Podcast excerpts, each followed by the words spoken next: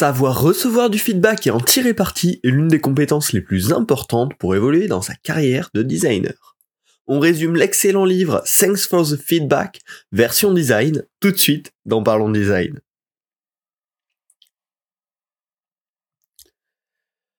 Salut, c'est Romain Pachna, bienvenue dans Parlons Design. Aujourd'hui, je vais vous parler d'un livre que j'ai adoré. Euh, vraiment, je l'ai lu là il y, a, à peu près un an et ça m'avait extrêmement marqué. Ça fait longtemps que je me disais, faut que j'en parle dans Parlons Design. Euh, et donc, aujourd'hui, c'est le moment.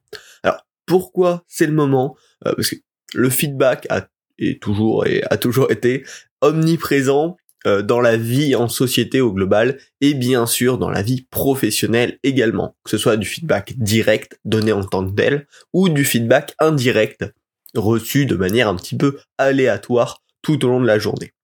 Alors, de, à partir de ce constat, on peut se placer deux points de vue de comment on donne du feedback. C'est hyper important. C'est pas le sujet qu'on va traiter aujourd'hui. Mais aussi de l'autre côté de savoir comment recevoir du feedback. C'est la partie qu'on va souvent écarter, et pourtant c'est l'endroit où on a le plus de contrôle, et où on peut décider d'agir pour améliorer les choses. Et donc, Thanks for the Feedback, c'est un excellent livre qui donne des clés justement pour mieux gérer comment demander du feedback, comment recevoir du feedback, quels sont les pièges à éviter. Euh, voilà, c'est juste excellent. Je vous le recommande mille fois, le lien sera bien évidemment en description. Et je vais vous résumer les leçons les plus importantes, en tout cas qui moi m'ont beaucoup aidé issu de ce livre. On commence immédiatement. Le premier point souligné dans ce livre, et c'est clairement celui qui m'a le plus aidé, c'est de bien penser à différencier les trois formes de feedback. Selon les auteurs du livre, le premier problème quand on donne du feedback ou quand on reçoit du feedback, c'est qu'on est souvent désaligné sur le type de feedback qu'on euh, que le receveur souhaite recevoir et que celui qui donne donne. Et donc finalement, en distinguant les trois trois formes de feedback qui existent, et en s'alignant là-dessus dès le départ, on augmente grandement nos chances que les séances de feedback soient beaucoup plus efficaces pour tout le monde. Alors le premier type de forme de feedback qu'on peut attendre des fois, c'est les feedbacks d'appréciation. C'est les feedbacks de quand on veut être reconnu, rassuré sur son action. C'est hyper utile parce que ça permet de créer de la confiance, de partager sans stress aussi et de motiver soi-même et les personnes autour. Ça va tout à fait être le cas, notamment quand on est sur une fin de projet, par exemple en design, on est vraiment sur la delivery, on est sur quelque chose où il n'y a plus le temps, où c'est plus le moment de remettre en question certains choix.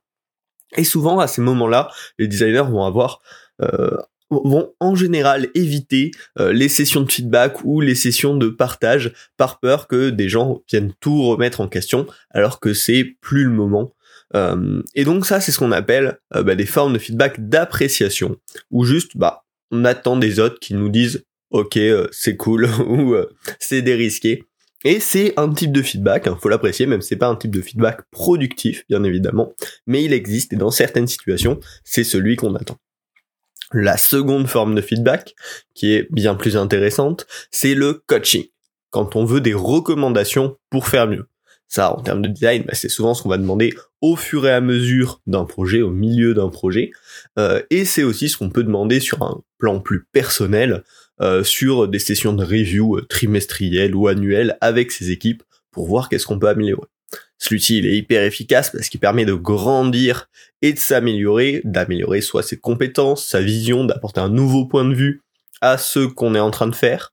Euh, voilà. C'est euh, le feedback qu'on sous-entend naturellement le plus souvent, mais c'est pas forcément 100% des feedbacks qu'on veut recevoir ou qu'on donne. Et le troisième type, c'est les feedbacks d'évaluation. C'est ceux qui nous permettent de nous placer par rapport à une échelle pour se rendre compte de son évolution.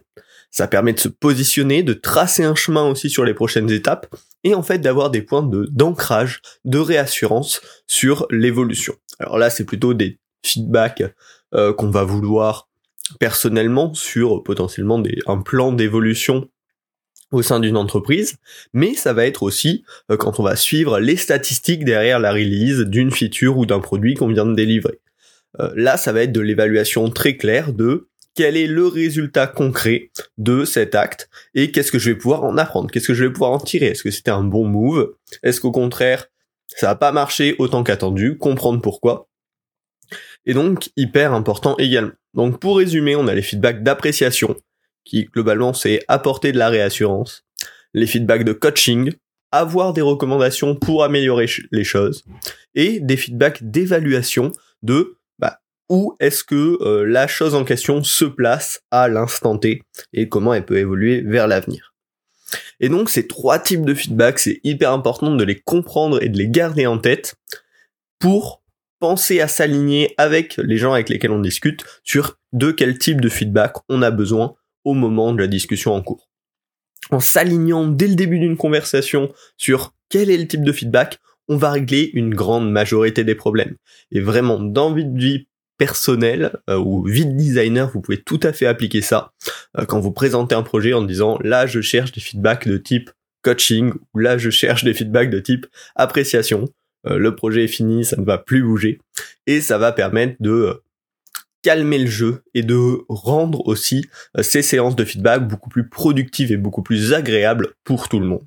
Alors, ça ne veut pas dire qu'il faut toujours demander du feedback d'appréciation, ce serait potentiellement très dommage pour vos projets et pour vous-même.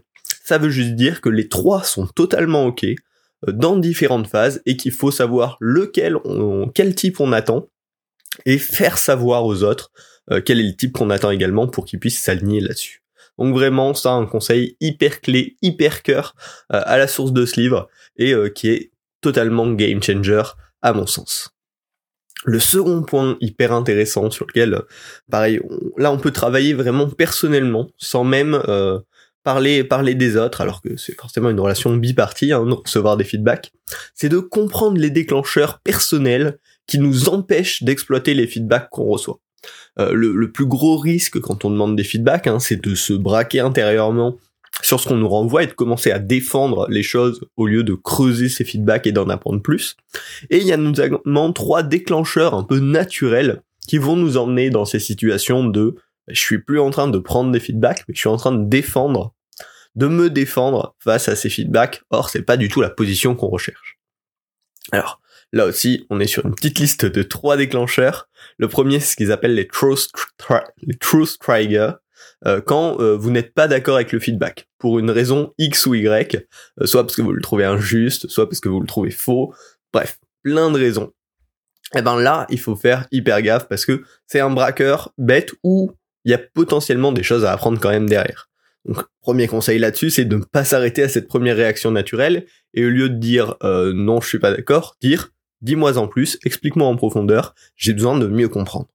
Comme ça, ça va permettre d'avoir plus d'arguments, plus d'explications, plus de contexte autour de ce feedback, et derrière, euh, bah, de pouvoir prendre une décision un peu plus intelligente. Le second conseil autour de ça, ça va être de changer de point de vue, d'essayer justement pendant cette phase d'approfondissement, de voir les éléments qui peuvent avoir amené la personne qui vous fait le feedback à avoir cette vision, et de mieux comprendre par son parcours, par euh, son, scope aussi potentiellement par, par tout ce qu'elle fait, pourquoi elle a ce ressenti ou cette analyse sur la chose sur laquelle elle vous donne le feedback. Et derrière, une fois que vous avez pris tout ce détail, ben vous allez être en position d'évaluer la vérité du feedback, non plus d'un point de vue émotionnel, mais d'un point de vue beaucoup plus rationnel, avec beaucoup plus de clés pour le comprendre. Donc voilà. Là, vous aurez une vraie analyse sur la véracité du feedback et non plus une analyse émotionnelle. Ça, c'est le premier trigger duquel se méfier. Le second, c'est le relationship trigger, euh, tout simplement de quand on va corréler la source du feedback euh, et, son format avec le fond par exemple un feedback qui va vous être donné euh, par quelqu'un avec qui vous entendez très bien euh, dans un contexte informel euh, à l'abri des regards va être bien sûr beaucoup mieux perçu qu'un feedback par quelqu'un avec qui vous avez une mauvaise relation, une relation très hiérarchique ou quelque chose comme ça, qui va vous être envoyé avec un petit message Slack. Et pourtant, pour bien recevoir du feedback et pour tirer parti de ces feedbacks, il est hyper important de décorréler la forme et le fond pour ça, c'est toujours prendre ce petit pas de recul, prendre ce petit souffle de recul pour se dire, ok, je vais séparer qu'est-ce qui euh, me touche, encore une fois, émotionnellement, et me fait prendre ce feedback de cette manière, de qu'est-ce qui est dit euh, dans, sur le fond euh, de, de manière factuelle. Voilà. Toujours repérer quand on a ce relationship trigger et prendre le pas de recul pour séparer les deux. Le second conseil autour de ça, ça va être d'identifier la relation euh, le mieux possible pour la prendre en compte dans son jugement. Se dire, ok, comment je me sens par rapport à cette personne? Qu'est-ce qui peut euh, biaiser aussi la façon dont je reçois ses retours? Ok, j'en suis conscient. Et maintenant, je vais lire euh, son message, son feedback, en prenant en conscience que moi, je vais réagir de telle manière, potentiellement un peu plus agressivement ou au contraire, pour voilà, juste pour mieux prendre le feedback. Et le dernier type de déclencheur auquel vous devez faire attention, vous personnellement, c'est ce qui s'appelle les identity triggers, euh, quand on sent son, sa propre image de soi attaquée par le feedback. Et lui, bah, c'est forcément le plus dur à gérer parce que ça va créer une dissonance un peu entre comment on se voit et qu'est-ce qu'on reçoit euh, comme feedback. Par exemple, si on pense qu'on est euh, très qualifié en, en hiérarchie de l'information et que ce qui est remis euh, en question dans un projet, même si c'est le projet qui est remis en question, c'est toute la hiérarchie de l'information, forcément on va pouvoir se sentir attaqué et vouloir défendre ses euh, compétences autour du sujet. Or, bah, c'est pas forcément euh, la bonne approche, en tout cas c'est pas celle qui va être productive. Donc déjà, faut toujours prendre du recul sur le message à sa vraie hauteur. Qu'est-ce qui concerne précisément? Pourquoi il concerne ça? Quels sont les arguments derrière? La deuxième chose, ça va être d'essayer d'apprendre à se connaître mieux, de savoir ce qui nous touche et pourquoi, euh, sur quoi, quand est-ce que je me fais euh, attaquer, même si c'est pas vraiment une attaque, hein, c'est hyper important dans la mentalité. Mais pourquoi quand je ressens me faire attaquer sur un sujet, ça, ça me déclenche particulièrement. Comprendre ça et en être conscient encore une fois pour pouvoir mieux le gérer. Et bien sûr, le meilleur conseil autour de ça, c'est de cultiver une identité personnelle qui évolue. Euh, se dire je suis la somme de mes apprentissages passés et non je suis comme ça et je le resterai pour les 10-20 prochaines années. Si on se considère comme quelqu'un de mouvant, comme quelqu'un qui évolue, finalement, se faire attaquer son identité, ça devient pas si grave parce qu'on sait que cette identité euh, était différente hier, est un peu différente aujourd'hui, sera un peu différente demain, et que finalement le but c'est de continuer à prendre ses feedbacks, à en apprendre un peu plus sur soi-même pour évoluer. Voilà, trois déclencheurs un petit peu dangereux euh, quand on n'est pas d'accord avec le feedback pour une raison X ou Y. Là, on recommande de prendre du recul, de dire dis-moi en plus, je veux en savoir plus avant de pouvoir l'analyser euh, avec un maximum de contexte. Le deuxième, c'est le relationship trigger, euh, quand on commence à corréler la source avec le fond. Ah, ben, pareil, bien prendre ce pas de recul pour se dire ok, qu'est-ce qui euh, qu'est-ce qui me touche de cette personne et qu'est-ce qui est important dans son feedback. Et enfin les identity triggers quand on se sent attaqué, quand on sent son image de soi attaquée. Et là le meilleur conseil c'est globalement de cultiver cette identité de, profil qui évolue et non pas de profil statique. Voilà. Donc déjà, euh, rien qu'en cadrant euh, à la base les trois formes de feedback, appréciation, coaching, évaluation, puis en comprenant euh, nos déclencheurs internes, bah, on va pouvoir prendre normalement de bien meilleurs feedbacks. et, c'est pour ça que ce livre est absolument génial. Euh, pour terminer ce podcast, et il y a encore plein de trucs à découvrir dans ce livre, je vous mettrai bien sûr le lien en description, euh, il y a un petit conseil euh, tout bête, mais sur le déroulement d'une session de feedback que je trouvais hyper intéressant sur bah, quelles sont les bonnes pratiques globalement pour très rapidement qu'une séance de feedback se déroule bien.